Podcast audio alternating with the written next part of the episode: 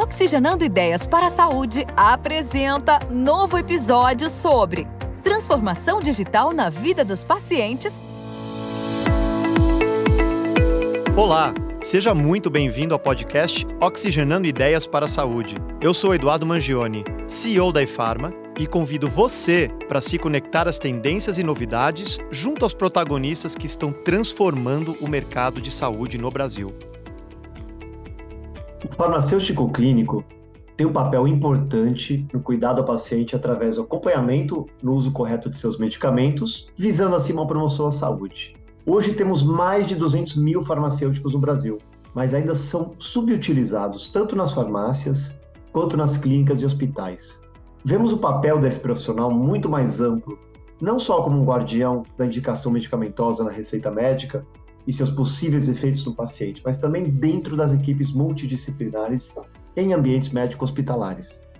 Hoje, vamos discutir os benefícios e desafios da profissão, assim como o avanço da tecnologia e da inteligência artificial que já está sendo aplicada no suporte da validação técnica das prescrições médicas, o que facilita o trabalho dos farmacêuticos e ajuda a identificar possíveis erros de forma mais rápida e precisa, com o propósito de fornecer maior segurança ao processo e garantir o melhor tratamento ao paciente.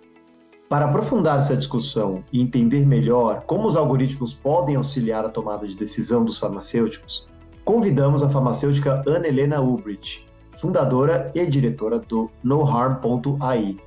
Ela é graduada em farmácia pela Universidade Federal do Rio Grande do Sul, com mestrado e doutorado em química. É especialista em qualidade em saúde e Segurança do Paciente pela Fiocruz, farmacêutica do Grupo Hospitalar Conceição e diretora da NoHarm.ai. Doutora Ana Helena Ubrich, é um prazer recebê-la aqui no Oxigenando Ideias para a Saúde. Prazer é meu, Eduardo. Obrigada pelo convite. Doutora, eu queria começar falando um pouquinho sobre os desafios que os farmacêuticos clínicos enfrentam hoje no processo de avaliação de prescrições médicas. É, nós temos muitos, muitos desafios, né? É, principalmente porque geralmente a gente não tem profissional suficiente, né, farmacêutico, é, para avaliar todas as prescrições, né? Além disso, o, a avaliação da prescrição não é só a prescrição, né? A gente tem que avaliar o paciente como um todo. E uh, a complexidade dessa avaliação é muito grande e a gente precisa de um auxílio, né, na tomada de decisão para avaliar de forma completa é, esse paciente que é complexo do ambiente hospitalar. E falando um pouco sobre, sobre a profissão, né, farmacêutico, farmacêutico, farmacêutico clínico aqui, no, no caso, é, a gente sabe que a farmácia clínica no Brasil tem enfrentado alguns desafios né, para sua consolidação, até como uma especialidade vital no cuidado ao paciente. É, um, uma dessas, acredito, uma dessas dificuldades é o próprio, próprio reconhecimento profissional, é, que apesar dos avanços que a gente, a gente vê na formação das práticas clínicas, ainda tem uma maior necessidade de, de reconhecimento do papel do farmacêutico clínico no, no, contexto, por exemplo, de uma, de uma equipe multidisciplinar de saúde, é, que eu acho que é vital para assegurar que, que os farmacêuticos tenham um papel ativo nas decisões terapêuticas e no cuidado direto ao paciente. Você vê é, esse desafio, esse obstáculo como uma realidade na profissão? Com certeza, é um papel que a gente está construindo, inclusive na nossa formação, a gente está uh, melhorando essa formação em relação à farmácia clínica mesmo. Na minha época, por exemplo, uh, que eu formei, não, não tinha a cadeira de farmácia clínica.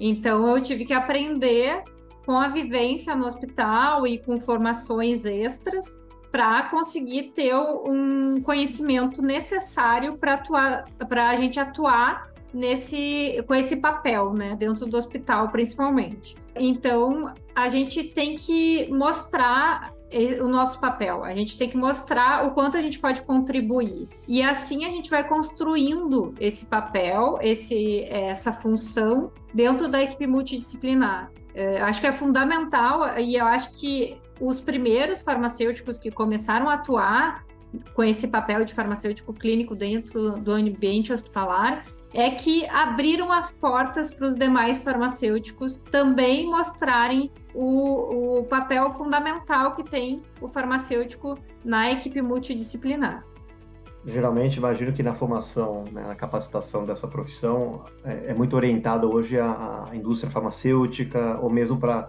áreas básicas da farmácia, né? Não, do, não tanto a, a prática na clínica direta, é isso? Isso, mais na parte de logística, na parte de tecnologia farmacêutica, né, dentro das indústrias, né? Mas hoje está muito melhor assim essa formação, né? A gente tem a parte de assistência mais robusta, assim, dentro da universidade, uh, mas na minha época não tinha, então foi uma construção. E é uma tendência no mundial, né, o aprofundamento né, desse papel do farmacêutico clínico dentro do ambiente hospitalar. É uma tendência mundial, cada vez mais tem esse papel importante na, no uso racional dos medicamentos dentro do ambiente hospitalar e fora também, mas assim, nosso foco maior é no ambiente hospitalar. É, a gente vê muito é, em outros países, né? Vou dar um exemplo aqui dos Estados Unidos, né? Até o papel do farmacêutico, um papel muito mais nobre, né? Sendo muito melhor utilizado como recurso, como conhecimento na, na própria farmácia, né? É, é, aqui, obviamente, a gente vai falar um pouco sobre o, o, farmacêutico clínico, mas na farmácia você já vê o, o, o engrandecimento do papel, né? Ele é o quase como se fosse o guardião né, do que está na prescrição, né, do, do, uso dos medicamentos, da interação medicamentosa, queria que você falasse um pouquinho mais, assim, até para a pessoa que não conhece tão bem, qual que é, qual que é o papel realmente do, do clínico farmacêutico, do farmacêutico clínico? Então, é realmente, é, eu acho que até a população não sabe muito do nosso papel, e dentro do hospital até tem uh, médicos que não conhecem, né? Uh, a gente tem que construir essa confiança da equipe multidisciplinar nesse papel do farmacêutico, mas a gente tem também uh, muita atuação da farmácia clínica ambulatorial. Né? Cada vez mais os farmacêuticos atuam uh, uh, acompanhando essa terapia do paciente, né? ambulatorialmente. Por exemplo, tem clínicas de longa permanência que já tem um farmacêutico, não só para acompanhar a logística de administração, de, de organização dos medicamentos, né? Mas também de atuar sobre essa, esse olhar sobre a prescrição, né? De entender as interações medicamentosas. Né? No ambiente hospitalar, a gente tem as incompatibilidades em Y, que são as. Uh, o que, que, o que, que quais medicamentos que podem ser administrados no mesmo acesso, né? Então, às vezes, o paciente tem uh, cinco medicamentos, dez medicamentos sendo utilizados intravenosa, por via intravenosa. E, e, esse, e às vezes ele está contínuo, esse medicamento está de forma contínua. Se tu administra um medicamento junto com esse outro medicamento, no mesmo acesso, né? Uh, e que eles são incompatíveis, pode, pode uh, acontecer uma ineficiência de, do medicamento, pode obstruir o acesso, várias, vários problemas podem ser ocasionados por não ter esse olhar do farmacêutico, né? Por exemplo, na incompatibilidade em Y. Mas tem outros problemas que podem acontecer. Por exemplo, um paciente recebe medicamento que ele é alérgico àquele medicamento porque o médico não tinha o conhecimento da alergia ou porque não se, não, não se atentou por esse, essa informação da alergia.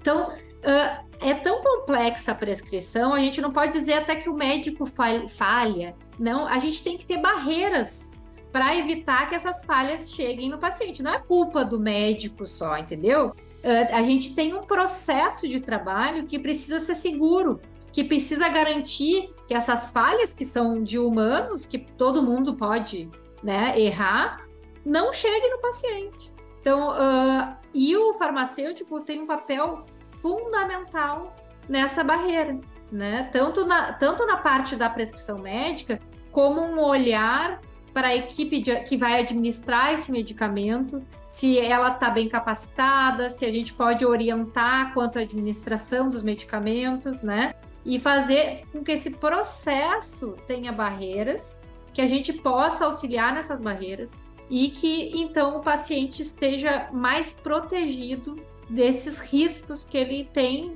naturais dentro do ambiente em que todas muitas muitos atores estão envolvidos, né? Não, muito interessante o que você fala, porque assim, a farmacologia como um todo não é a base de estudo de seis anos, dez anos do, do médico, né? Ele, ele, estuda muito pouco, pelo que eu sei. É, e o farmacêutico não, é a base, né? A base toda, ele carrega as interações, né? Como funciona, etc. Então, eu acho extremamente pertinente o que você fala. E, Exatamente. E... Em relação a essa fala que tu colocou, uhum. a gente até comenta no ambiente, né, até da academia, que a gente tem uma formação para terapia e o médico tem uma formação mais voltada para o diagnóstico. Então a gente tem que apoiar o médico nesse aspecto, né? Quem que, quem que aprende mais e foca mais na farmacocinética, como o medicamento vai atuar dentro do meu corpo? De um paciente obeso ou de um paciente que tem uma função renal alterada.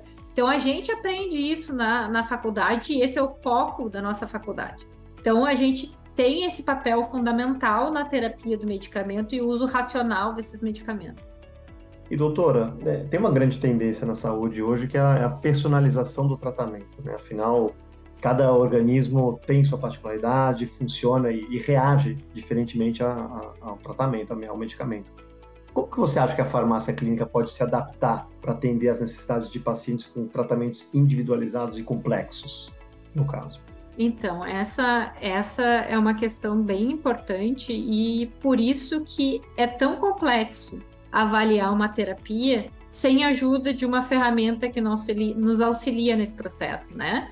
Uh, a tecnologia vem para nos ajudar nesse processo de individualizar. Por exemplo, se a gente tem uma dose, a pediatria é um desafio, né? Por exemplo, eles têm uh, pesos diferentes que tu tem que adaptar a dose para cada um dos pacientes. O, o, paciente obeso tem uma, uma característica diferente. O paciente que tem uma função orgânica alterada, tu tem que adaptar também. E se tu tem uma ferramenta que alerta para esse paciente que tem uma alteração, tu vai estar tá, uh, facilitando, tendo mais uma barreira para o farmacêutico que está olhando a prescrição não, não deixar passar uma informação importante. Então, ele é, alertando, né, tendo um apoio à decisão, menora o risco de passar alguma informação batida, né, que tu não tenha percebido e deixar passar um erro de prescrição pelo farmacêutico. Porque assim, como médico, ele, ele tem possibilidade de errar, então tu tendo alguns auxílios a, a, acaba evitando mais esses riscos que o que tem de passar esse erro para o paciente. E, e, pensando um pouco em, em, otimizar o processo de trabalho da farmácia clínica, quais seriam as oportunidades que você enxerga e oferecidas pelas novas tecnologias? Tem muita coisa chegando, tem muita coisa é, diferente. A gente vai falar um pouco mais para frente de inteligência artificial, mas o que, que você, assim, de bate-pronto diria? A gente tem, como a gente falou no início, qual é o desafio aqui, né? Dois principais, né? A gente tem poucos recursos humanos, poucos farmacêuticos para avaliar todos os pacientes.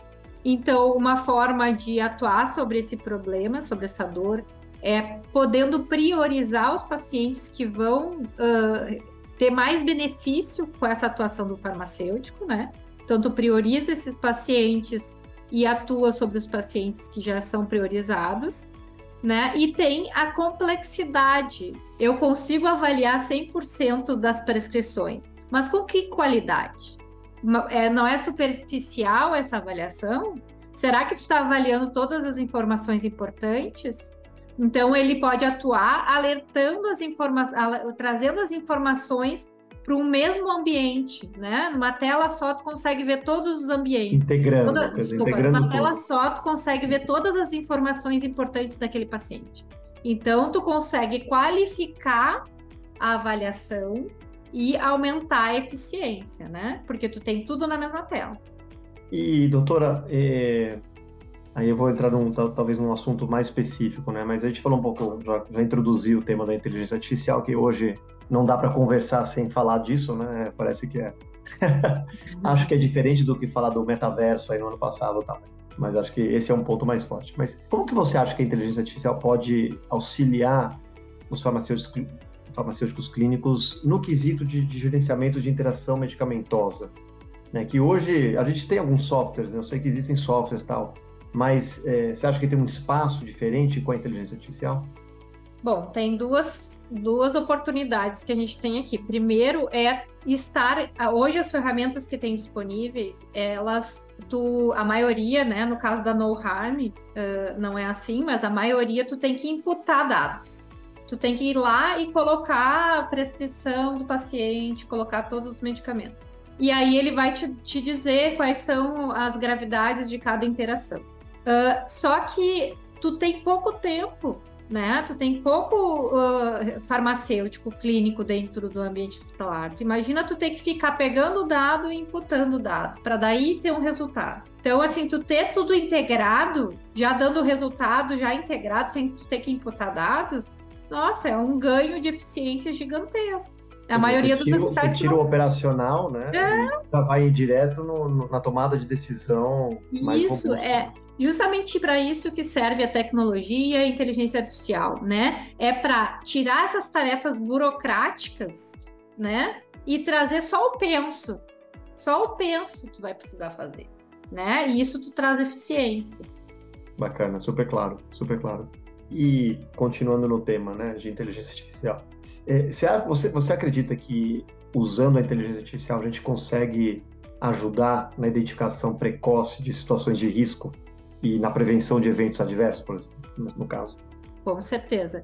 Aí, assim, uh, a gente pode atuar na prevenção, trazendo alertas, por exemplo, de medicamentos que estão prescritos e que o paciente é alérgico. Tu pode trazer alertas uh, de paciente com risco de nefrotoxicidade, porque tem muitos medicamentos nefrotóxicos, ou porque aquela dose que está prescrita tem um risco maior de gerar nefrotoxicidade, né? Da forma com a dose que está prescrita para aquela função renal, tu tem uma chance de ter uma insuficiência renal aguda para aquele paciente. Só a gente tem alertas nas ferramentas que uh, auxiliam na tomada de decisão, né? Baseado em estudo científico, né? Não é baseado no achismo, é baseado em estudo científico gera um alerta para aquele paciente que tem maior risco de ter uma insuficiência renal aguda.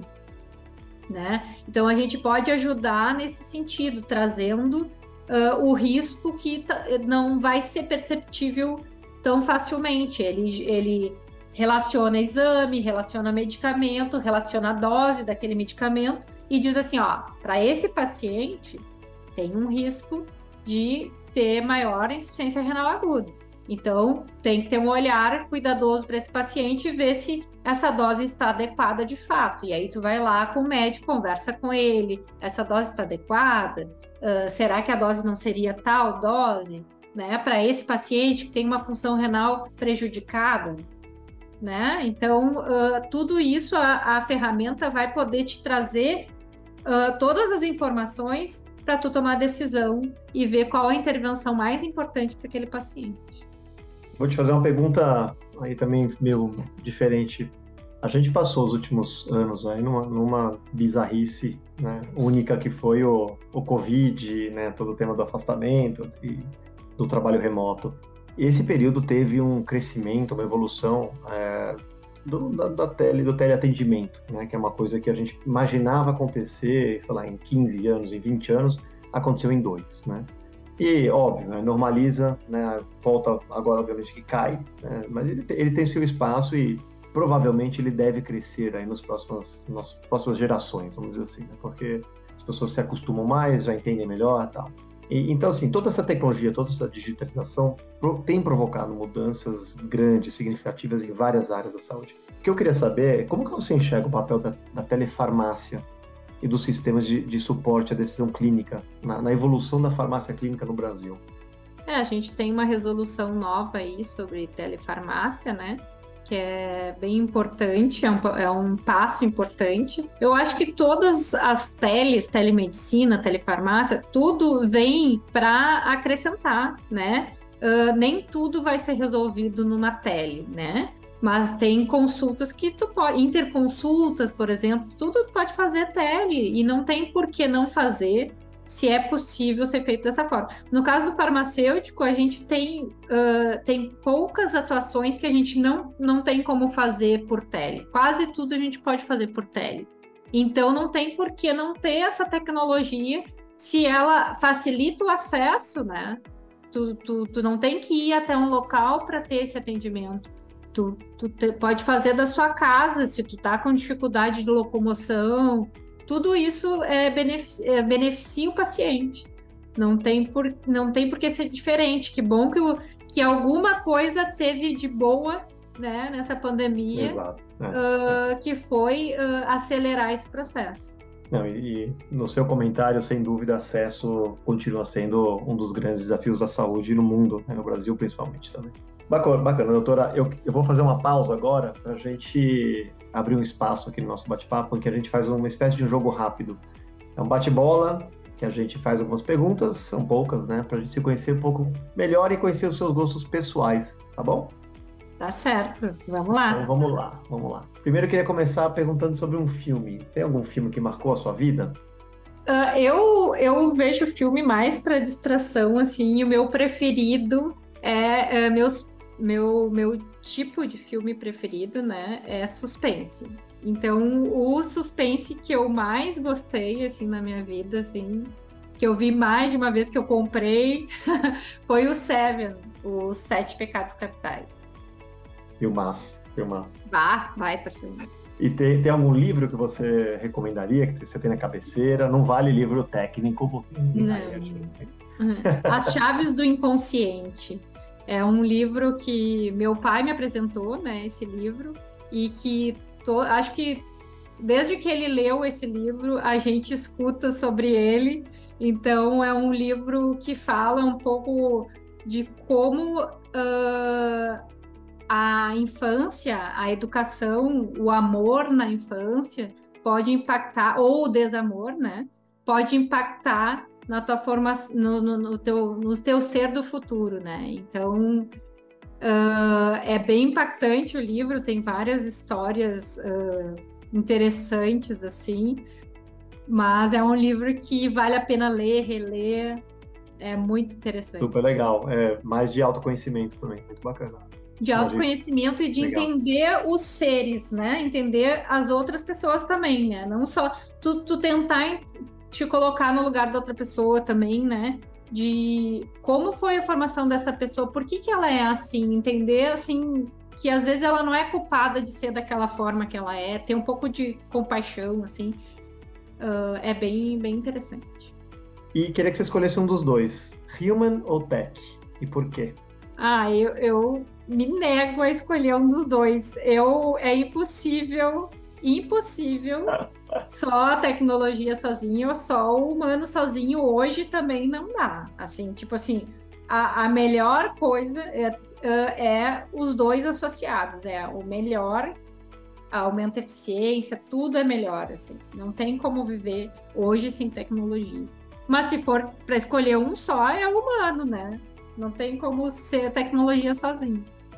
Não, mas maravilha. Mas a ideia mesmo é pegar um seu ponto de vista. Eu gostei da sua ideia de, de combinação, né? Não dá para a combinação é muito mais forte que o, que o isolado. Não Bacana. tem porquê, né?